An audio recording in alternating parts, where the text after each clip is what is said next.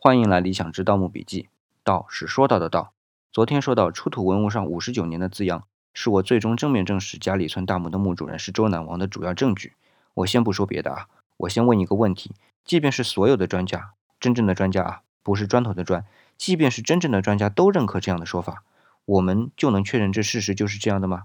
哪怕大致的轮廓都有可能是错的。我是不敢下这样的结论，这完全只是我个人的主观分析。还有许多关于这座大墓的观点，比如说陕西省文史研究馆的研究员王学礼教授，他论证的墓主人是夏太后，也是丝丝入口严丝合缝的。我不禁想啊，第一历史永远不可能还原，我们了解的历史都是基于对于第二历史，包括史籍和文物的理解。中华文化向来都是没有独立的历史，也没有独立的文学，更没有独立的诗歌。